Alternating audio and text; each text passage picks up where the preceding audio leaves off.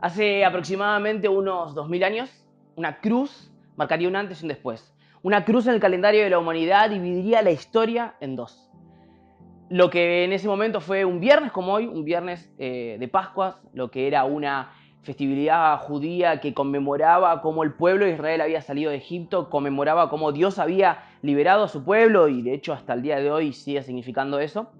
Una cruz nos salvaría a todos, una cruz traería libertad a todos, no solamente al pueblo de Dios, a los escogidos hasta ese momento, a los judíos, sino marcaría un antes y un después en la historia porque la salvación de Dios alcanzaría a todos. Un día como hoy, Jesús fue crucificado.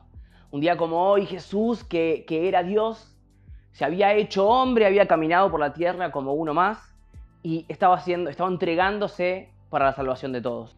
Un día como hoy nuestra relación con Dios iba a ser restaurada, porque fuimos creados para vivir en relación con Dios. El humano, el ser humano fue creado para vivir en constante relación con Dios. Somos creación suya, somos sus hijos y fuimos creados para eso.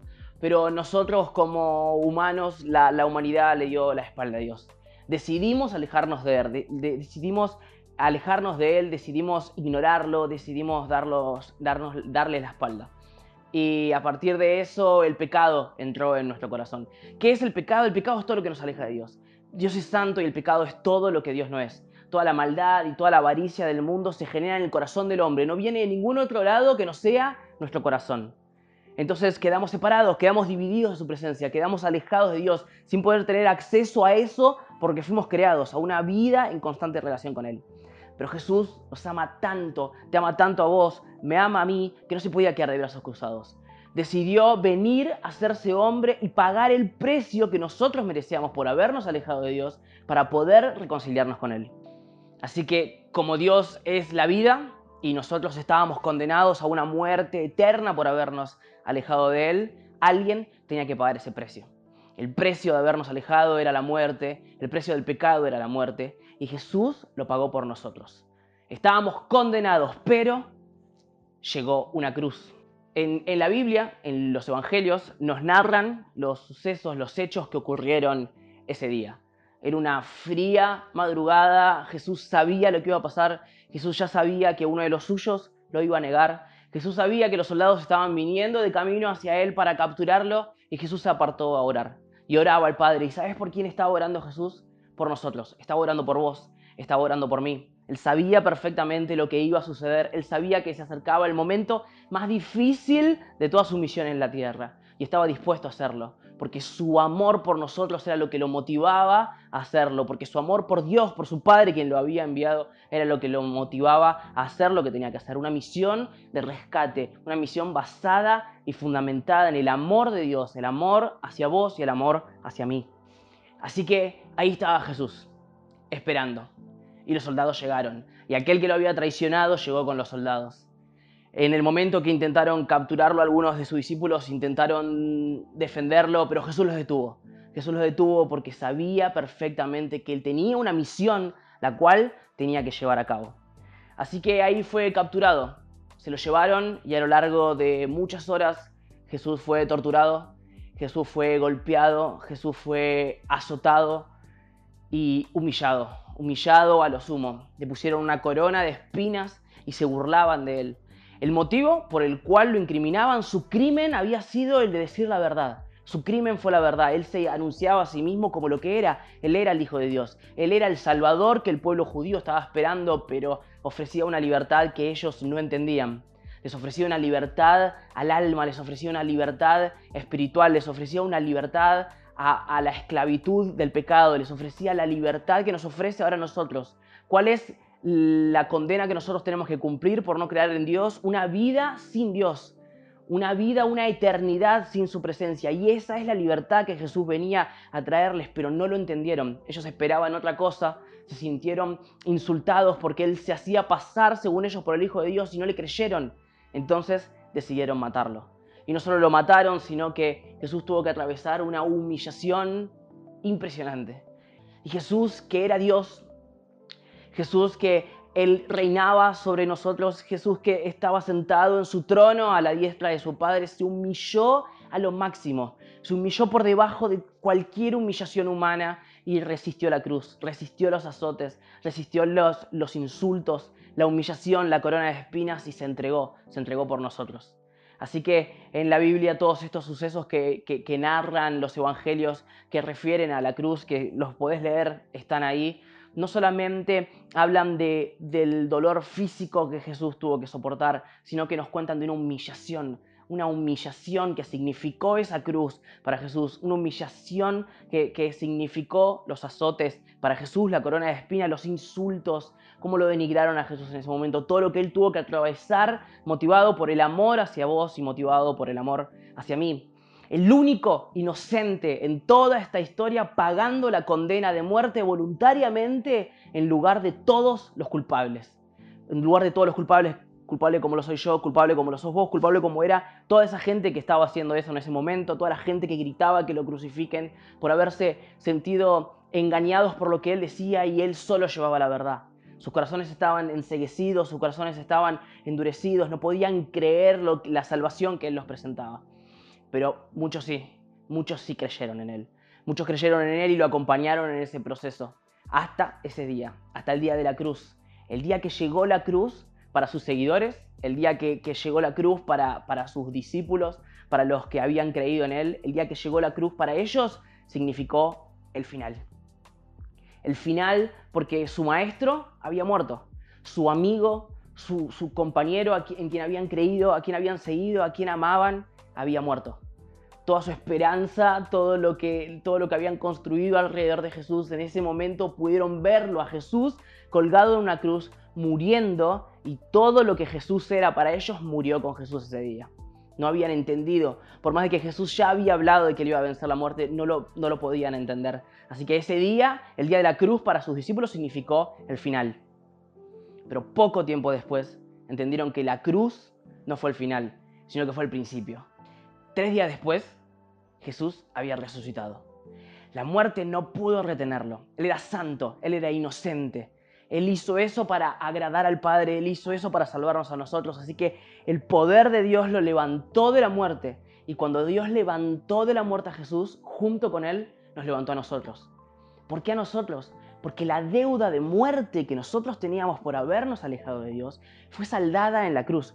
Jesús pagó el precio por nuestra libertad, porque pagó la condena que nosotros merecíamos.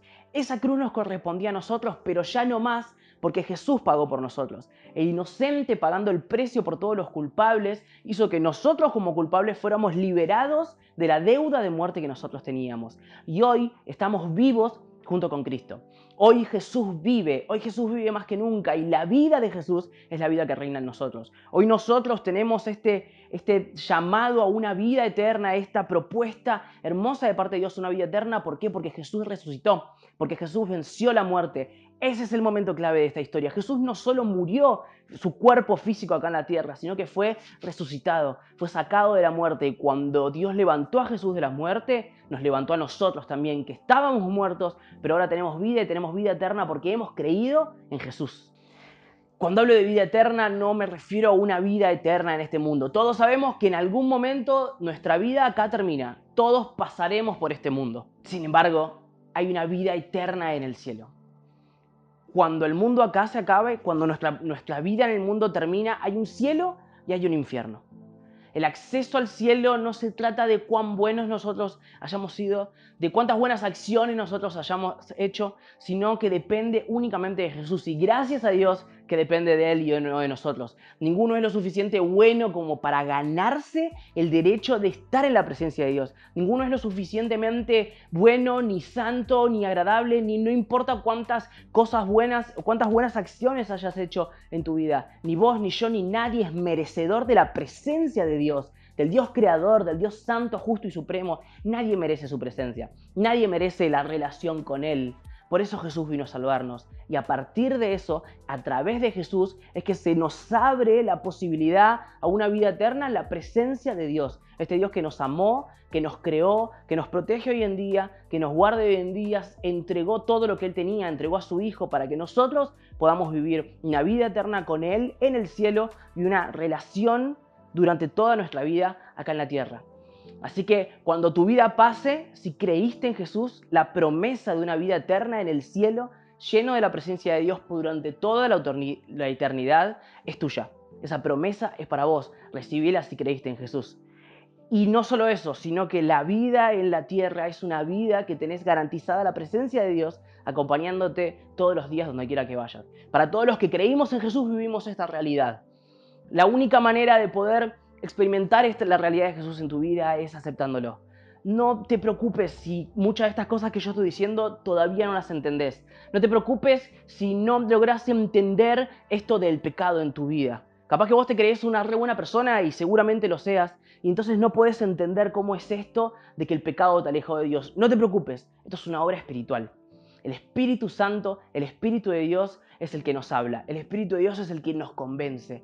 Si vos tenés, empezás, iniciás de manera voluntaria una relación con Dios y vos empezás a hablar con Jesús, empezás a, a buscar la presencia de Dios a través de esta posibilidad que se abre a partir de haber creído en Jesús, es el Espíritu Santo el que va a obrar en tu vida. Él te va a enseñar, Él te va a fortalecer, Él te va a abrir tu entendimiento y va a convencer tu corazón para que todo esto que yo estoy diciendo vos puedas entenderlo y empezar a vivirlo. Pero hay una promesa que puedes empezar a vivir hoy, la promesa de una vida llena del amor, la paz y la gracia de Jesús reinando en tu vida y en tu corazón, es algo a lo que tenés acceso hoy mismo en estos tiempos raros que estamos viviendo, en estos tiempos de, cuarentena, en estos tiempos de, virus, de, incertidumbre, de inseguridad, crece en los corazones una, una desesperanza, crece una angustia extra que yo te puedo asegurar que no es lo que Jesús tiene para nosotros. Te puedo asegurar que aquellos que creemos en Jesús vivimos experimentando su paz, Vivimos experimentando su esperanza. Y esta es la invitación que hoy Jesús tiene para vos. No solamente te ofrece una vida eterna, que sin duda es el regalo más hermoso, no solamente la esperanza de saber que tenemos una vida eterna con Él en su presencia, sino que hoy mismo, hoy en día, puedes empezar a experimentar la paz sobrenatural y la paz que supera nuestro entendimiento y nuestros pensamientos, la paz que no depende de nuestras circunstancias, sino que depende de una fe cimentada y establecida en su amor y en su presencia. Hoy puedes empezar a vivir la paz, la presencia de Jesús y su amor que sobrepasa todo lo que hayas experimentado hasta ahora en tu vida. Jesús está al alcance de una oración. Jesús está al alcance de que vos se lo pidas. Si no entendés, no importa. El Espíritu Santo te va a dar el entendimiento mientras lo vayas necesitando. Pero hoy mismo, como te salga con tus palabras, hablale a Jesús. Decile que querés creer en Él. Si no crees todavía, decile que querés creer en Él. Él se va a acercar, Él te va a abrazar, vas a recibir su abrazo de amor que te va a conmover, su abrazo de amor que te va a traer paz, que te va a traer esperanza, que va a iluminar la oscuridad que hay en tu vida y vas a empezar a vivir una vida completamente distinta a lo que viviste hasta ahora. Y con la eterna esperanza de una vida eterna en el cielo, con Él en su presencia cuando hayamos pasado por esta tierra. Hoy Poné esa cruz en el calendario de tu vida, poné esa cruz en el calendario que va a marcar un antes y un después en tu vida y empezá a vivir todo lo que Jesús tiene para vos. Felices Pascuas para todos.